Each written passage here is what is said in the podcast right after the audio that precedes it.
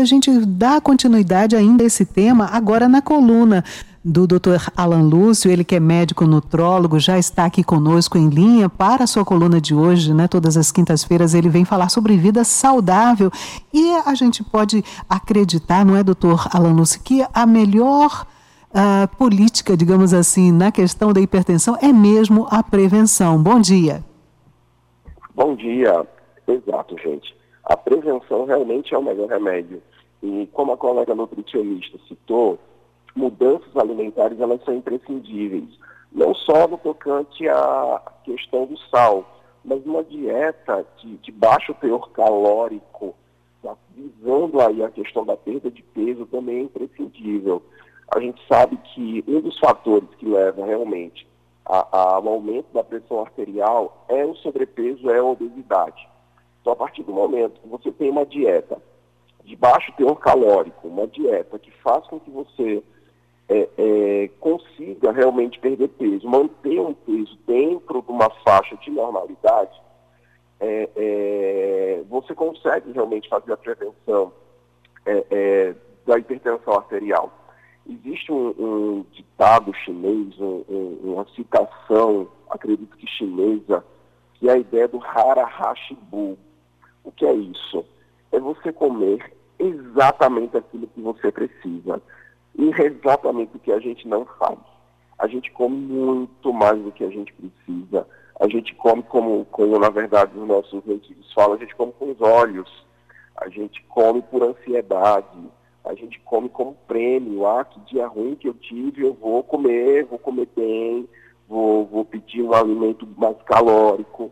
E isso não pode, gente. A alimentação, ela tem a finalidade de trazer necessariamente aquilo que você precisa para se manter bem. As vitaminas, os macronutrientes, os micronutrientes. Ela, a comida não é um prêmio, ela até pode ser realmente uma, uma eventualidade, né, uma situação excepcional, algo de, de confraternização, algo para realmente é, aguçar seu paladar, mas na tua rotina isso não pode acontecer. Então, a, a, a, prevenção não só da hipertensão arterial, como de várias outras doenças, ela, ela para muito, sim, em relação à questão alimentar. Pois é, doutor Alan Lúcio, o senhor falando aí sobre alimentação, na importância na, no controle da pressão arterial. Haja visto os self-services, né? Que quando a gente vai, são tantas opções e o pessoal quer botar de cada coisa um pouco e daqui a pouco o prato está realmente imenso. É. Mas e a questão do estresse? Também aumenta a pressão arterial, doutor Alan?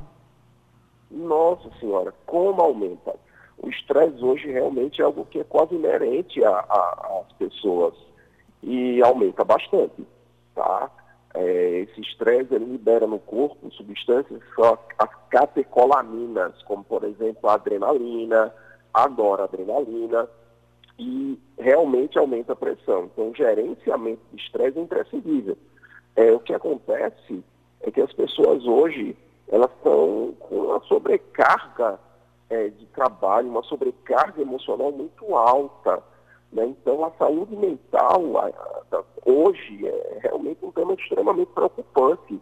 A gente vê cada vez mais pessoas dependentes de ansiolíticos, cada vez mais pessoas dependentes de, de, de, de medicações para dormir, para se acalmar. E, na verdade, não buscam trabalhar em cima do que está causando isso, o excesso de trabalho, é, é, é, a sobrecarga de trabalho, o excesso de, de, de, de, preocupação com os outros e também com aquilo que não se pode ser resolvido. Uhum. E isso, sem dúvida nenhuma, interfere na pressão arterial.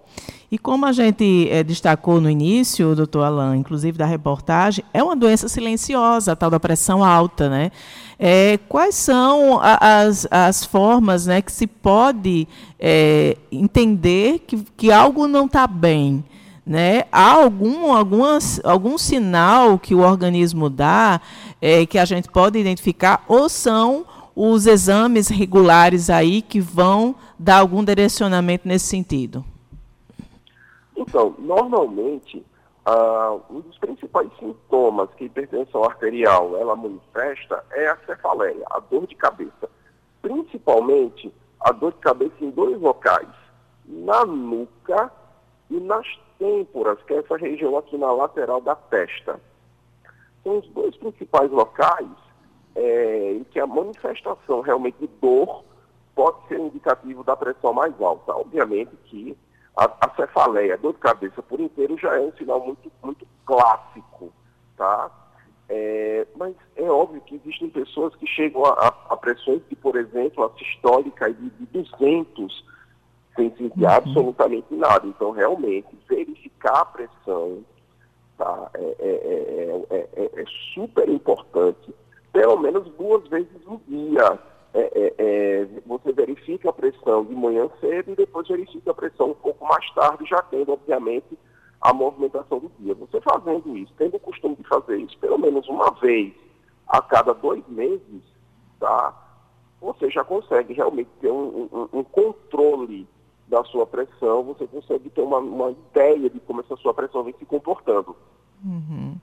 É importante, é importante é, esses alertas, né, Beto? A gente às vezes desconsidera uma dor de cabeça, acha que não é necessariamente ligada à pressão, e, e muitas pessoas até desconsideram mesmo é, qualquer outro tipo de sinal, e tem quem realmente não tenha sinal nenhum, né, doutor? Até conheci uma pessoa recentemente que ela não tinha sinal nenhum é, de pressão alta. A única coisa que ela apresentou, que depois que ela veio perceber, era que o rosto tinha ficado um pouquinho mais avermelhado.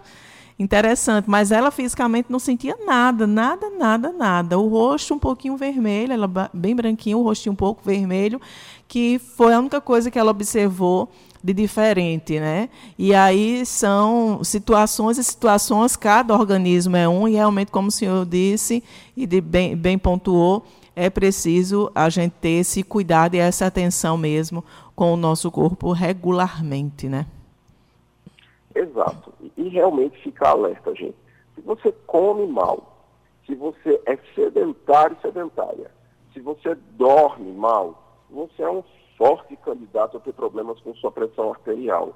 Então, eu acho que o mínimo que você consegue fazer, se você não consegue ou não quer é, mudar o seu estilo de vida é pelo menos verificar a pressão para tratar isso o quanto antes, porque as sequelas que a, a hipertensão é, é, arterial pode trazer, sequelas decorrentes das doenças associadas, olha, elas não são nada agradáveis.